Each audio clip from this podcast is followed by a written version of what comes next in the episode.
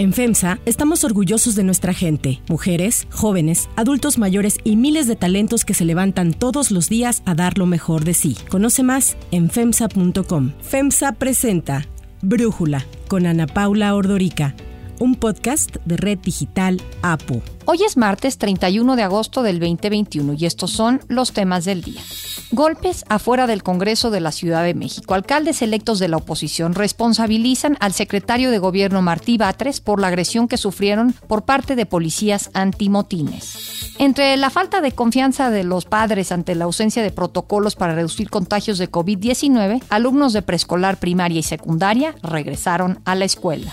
La Unión Europea eliminó a Estados Unidos de su lista de viajes y recomendó a los países miembros imponer restricciones a los viajeros no esenciales de ese país que no estén vacunados. Pero antes vamos con el tema de profundidad.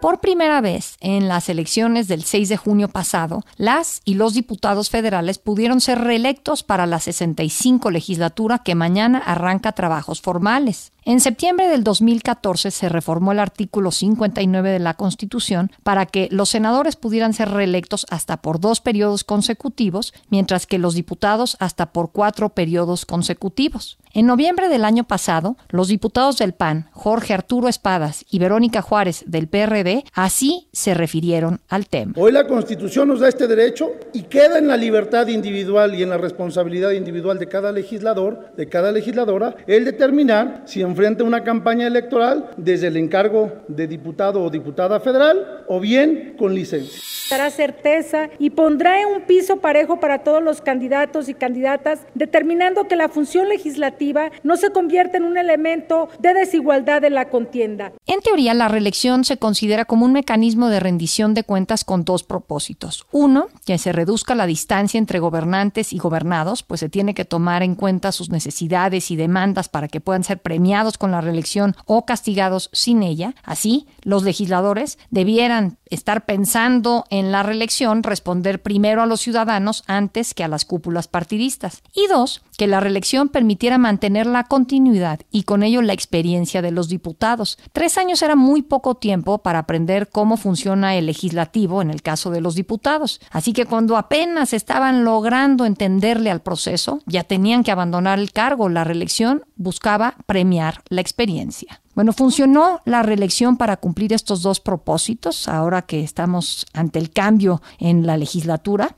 Cuando arrancó el proceso electoral, 441 diputados levantaron la mano para buscar la reelección, pero al final, después de los procesos de selección interna de los partidos, solo se aprobaron 198 candidaturas, es decir, menos de la mitad. La decisión de quién sí y quién no podía buscar la reelección fue de los liderazgos partidistas, que pudieron premiar a sus cuadros leales con ese permiso. Por ello, por ejemplo, alguien como Porfirio Muñoz Ledo no pudo buscar reelegirse, ya que Mario Delgado, quien compitió por la presidencia del partido y le ganó después de pleitos públicamente ventilados entre ambos, pudo castigarlo sin permitirle buscar la reelección. La decisión de dejar fuera a Muñoz Ledo fue del líder del partido y no de los ciudadanos. En cuanto a la continuidad y la experiencia, según reporta la organización Buró Parlamentario, de los 500 diputados en la nueva legislatura, 150 lograron la reelección. El PAN fue el partido con mayor porcentaje de candidatos reelectos, con 86% de éxito electoral. Le siguió Morena, con una efectividad de reelección del 73%, el PT con 70% y al final el PRI y el Partido Verde con 44%. Uno de los diputados reelectos, por ejemplo, en el caso del PT, fue Mauricio Toledo, acusado de enriquecimiento ilícito. Hoy está prófugo de la justicia, pero el PT lo premió con la posibilidad de reelegirse a pesar de estos señalamientos. No fueron los ciudadanos los que pudieron castigarlo sin su postulación. Fue el Tribunal Electoral del Poder Judicial de la Federación quien le retiró a Toledo la reelección a la Diputación por el Distrito 5 en Puebla y con esto no se renovó su fuero constitucional, por lo que ya no habrá impedimento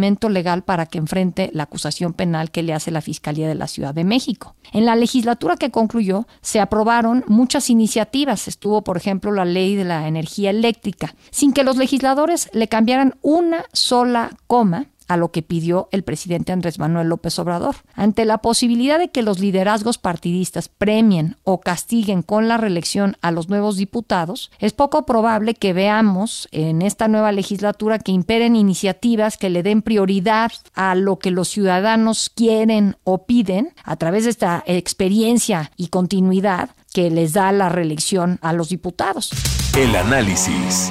Pero vamos a preguntarle más sobre este tema a Sergio Bárcena, él es director de Buró Parlamentario. Y Sergio, te agradezco que puedas platicar con nosotros. Te preguntaría primero que nada si desde tu punto de vista la modificación al artículo 59 constitucional, la reelección, beneficia a la ciudadanía. Pues mira, de, de bote pronto la respuesta es no por dos cosas. Para que funcione el espíritu que tiene esa ley es, como lo comentabas, poder castigar o premiar al legislador en función de su desempeño previo. Para que funcione ese modelo se necesitan dos cosas. La primera es que el legislador le rinda cuentas a su mismo electorado, es decir, que si fue legislador de un distrito determinado se tenga que reelegir por ese mismo distrito. Y la segunda, que los ciudadanos cuenten con información fácil de comprender, veraz, asequible, para poder emitir su juicio y premiar o castigar al, al, representante. En México no tenemos ni una ni otra y a eso habría que agregarle una característica muy importante de nuestro sistema político, muy sui generis, que es para poderse reelegir, los legisladores tienen que antes solicitarle, casi casi pedirle permiso a su liderazgo partidista y ver si les conceden la candidatura o no. Entonces, si tú juntas estos tres elementos de falta de información asequible y sencilla de interpretar, que los legisladores, un caso muy característico es el que contabas ahorita, como Mauricio Toledo de repente pueden competir en un distrito totalmente distinto y le agregas el control que tienen los partidos sobre las candidaturas, no estamos viendo que el espíritu de la norma que premio o castigo al legislador y una mejor rendición de cuentas se esté cumpliendo. Ahora, ahí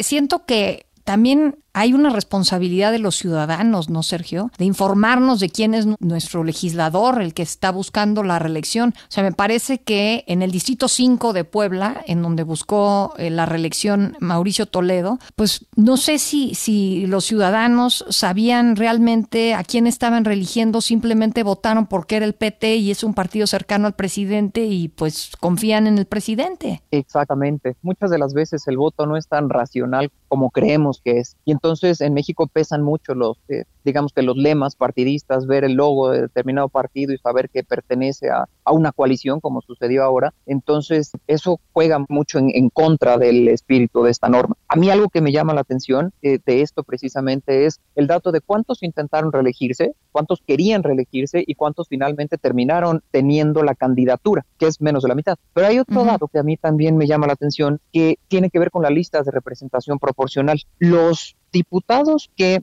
intentaron reelegirse para ser plurinominales en 2021, se les asignaron lugares en promedio peores de los que obtuvieron inicialmente para entrar en 2018. Es decir, los bajaron, a los que se querían reelegir, los bajaron de la lista en promedio. Eso te quiere decir también una cosa, que los partidos no están del todo interesados en que sus legisladores se reelijan y hagan, digamos que, carrera dentro de sus distritos. Claro, ¿y por qué crees esto? Yo siento que si las cúpulas partidistas siguen teniendo las riendas del control sobre sus legisladores porque pueden darles permiso o no de reelegirse, ¿por qué los relegaron a los plurinominales a un peor lugar en la lista? Mira, tiene que ver con que en cada legislatura, el inicio de cada legislatura, bueno, digamos de cada elección, eh, los partidos tienen acuerdos y acomodos distintos. No es lo mismo el acomodo de poder dentro del partido que había en 2018 al que hay, por ejemplo, en Morena, cuando ya cambiaste de liderazgo y entonces entran nuevos intereses y ahora se buscan otros, se ponen hasta arriba otros, otras personas. Entonces, esto a mí me parece muy característico, como bajas a tus cuadros experimentados por meter a cuadros fieles a la fracción del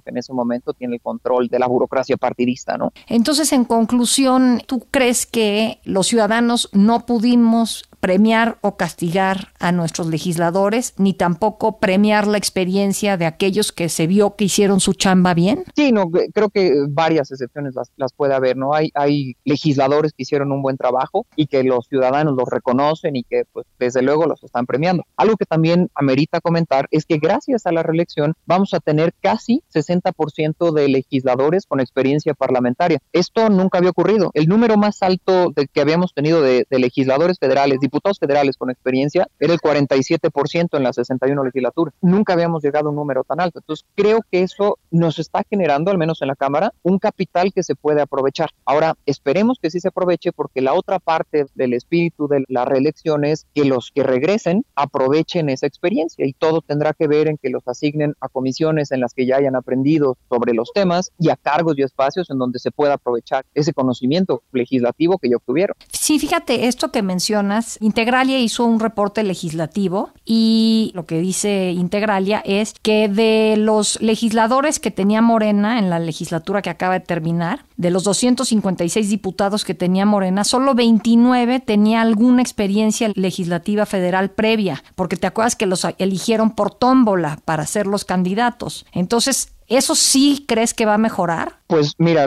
ahí habría que hacer una aclaración. No a todos los eligieron por tómbola. Sí, algunos. Pero nosotros lo que analizamos es no solamente la experiencia legislativa, sino que hicimos un recuento de quienes no tienen ningún tipo de experiencia, ni partidista, ni administrativa, ni legislativa, ni como líderes sociales. Y resulta que Morena es el partido que tiene más legisladores con ningún tipo de experiencia, el 21%. Entonces Morena sí está muy por encima de ese, de ese promedio. ¿Qué te indica esto? sí que por un lado la tómbola está trayendo, digamos que nuevos perfiles que no eran necesariamente políticos, pero pues por otro lado que va a tomar mucho tiempo para que estos legisladores aprendan el oficio y pues la reelección es una forma eh, de, de acelerar ese aprendizaje. Sergio Bárcena, muchísimas gracias por platicar con nosotros. Si te gusta escuchar Brújula, te invitamos a que te suscribas en tu aplicación favorita o que descargues la aplicación Apo Digital. Es totalmente gratis y si te suscribes será más fácil para ti escucharnos. Además, nos puedes dejar un comentario o calificar el podcast para que sigamos creciendo y mejorando para ti. Hay otras noticias para tomar en cuenta. 1. Golpes afuera del Congreso. Integrantes de la Unión de Alcaldes Electos de la Ciudad de México pretendían dar una conferencia de prensa en la escalinata del Congreso de la ciudad para pedir a los legisladores que no les quiten el presupuesto en temas de seguridad para, entre otras cosas, pagar a los policías y para quejarse de que el gobierno de la Ciudad de México quiere nombrar a mini delegados en cada alcaldía para que manejen los programas sociales en lugar de que lo hagan los alcaldes electos. Sin embargo, en lugar de dialogar, fueron agredidos por policías antimotines que se encontraban afuera del Congreso local. Los alcaldes electos Lía Limón de Álvaro Obregón, Sandra Cuevas de Cuauhtémoc, Santiago Taboada de Benito Juárez, Mauricio Tabe de Miguel Hidalgo y Margarita Saldaña de Azcapotzalco ya habían ofrecido una conferencia de prensa en la explanada del Museo Nacional del Arte, pero caminaron hacia el Congreso de la ciudad y en el cruce de Tacuba y Allende encontraron el cerco de policías. El secretario de Gobierno de la ciudad, Martí Batres, explicó que en la zona había presencia de guardias antimotines porque así lo solicitó la diputada panista Ana Patricia Báez, presidenta de la mesa directiva, y aseguró que no había necesidad de ningún forcejeo porque en ese momento él estaba reunido con los coordinadores de oposición en el Congreso. Bastaba con una llamada que nos hicieran, ya sea a mí o a los propios coordinadores, para que pudieran acceder los alcaldes a la sesión del Congreso local. Lía Limón, con sangre y una herida en la nariz provocada por un policía, aseguró que quería dialogar de manera pacífica. Estas no son formas de la jefa de gobierno, estas no son formas del secretario de gobierno. Nosotros exigimos un diálogo respetuoso y nosotros exigimos que se nos permita gobernar. En una tarjeta informativa, la Secretaría de Seguridad Ciudadana dijo que los policías involucrados serán citados a declarar y suspendidos mientras se lleva a cabo la investigación. Desde la oposición se condenó la agresión en contra de los alcaldes electos. Por ejemplo, el expresidente Felipe Calderón escribió en Twitter, absolutamente reprobable, solidaridad absoluta con Día Limón, castigo a los responsables, respeto, diálogo y trabajo conjunto es lo que demanda México. 2. A clases.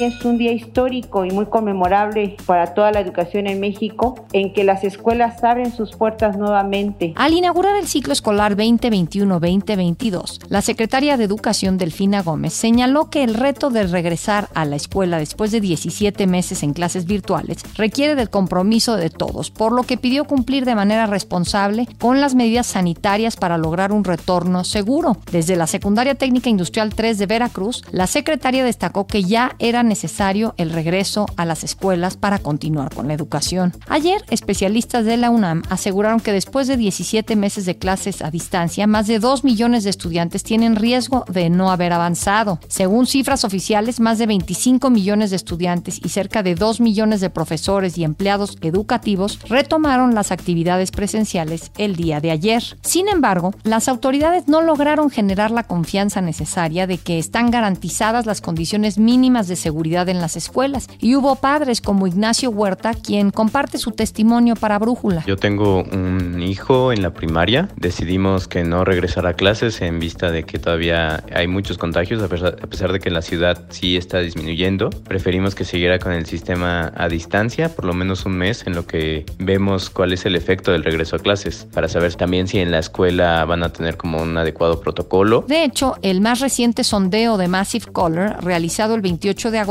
reveló que el 57% de los entrevistados no está de acuerdo con el regreso a clases presenciales. El 33% sí lo está y el 9% solo quiere que regresen los alumnos de secundaria y niveles superiores. Entre las razones de quienes no quieren el regreso a clases, 9 de cada 10 creen que aumentarán los contagios. Para María Palacios, el regreso a clases ya era necesario para su hijo y así nos lo explica en Brújula. Yo tengo un niño en segundo de primaria, entró a segundo de primaria. La verdad es que él no creo que haya estado tan entusiasmado de volver a la escuela, pero a mí sí me parecía importante que volviera porque para él las clases en línea se distrae un montón, está en todo menos en la pantalla, se le hacían muy monótonas, entonces quiero pensar que estar en clase, estar con la maestra y tener como otra dinámica le ayude un poquito más a su proceso de aprendizaje. También para Brújula, Valentina, mamá de dos niñas que pasaron a cuarto de primaria, nos comparte que decidió que ellas no regresaran a la escuela. Desde que empezaron a hacer las encuestas, tenía claro que no las iba a enviar por este momento. Hicieron juntas en la, en la escuela para saber eh, pues cuál era la opinión de la mayoría de los padres y al final de cuentas la mayoría de los papás pues optaron por no enviar a sus hijos y seguir haciendo las clases, tomando las clases en línea, en modo virtual. Y el siguiente paso es que en el siguiente bimestre van a volver a aplicar la misma encuesta y si los papás optan porque la mayoría sea por modo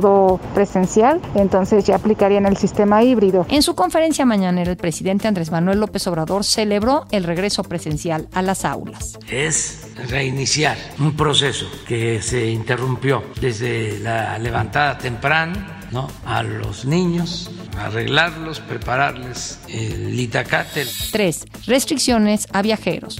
The European Union has removed the US from its safe list of countries for non-essential travel. La Unión Europea retiró a Estados Unidos de su lista de países cuyos ciudadanos tenían autorizado realizar viajes no esenciales sin restricciones independientemente de su estatus de vacunación. Esta medida significa que se volverán a imponer restricciones a los viajeros no vacunados desde Estados Unidos como cuarentenas y la realización de pruebas COVID. Además, otros cinco países también fueron sacados de la lista, Israel, Kosovo, Montenegro, Líbano y Macedonia del Norte. Se trata de una recomendación de la Unión Europea no vinculante para los 27 países miembros que revierte su decisión de junio cuando levantaron la mayoría de las restricciones de viajes para viajeros estadounidenses. El Consejo Europeo actualiza cada dos semanas la lista de viajes seguros en función de los criterios relacionados con los niveles de infección por COVID-19. Estados Unidos ha tenido en promedio 588 casos de COVID-19 por cada 100.000 personas durante las últimas dos semanas. Esto es muy por encima del umbral de viaje seguro de la Unión Europea de 75 casos de contagio por cada 100.000 personas en los últimos 14 días.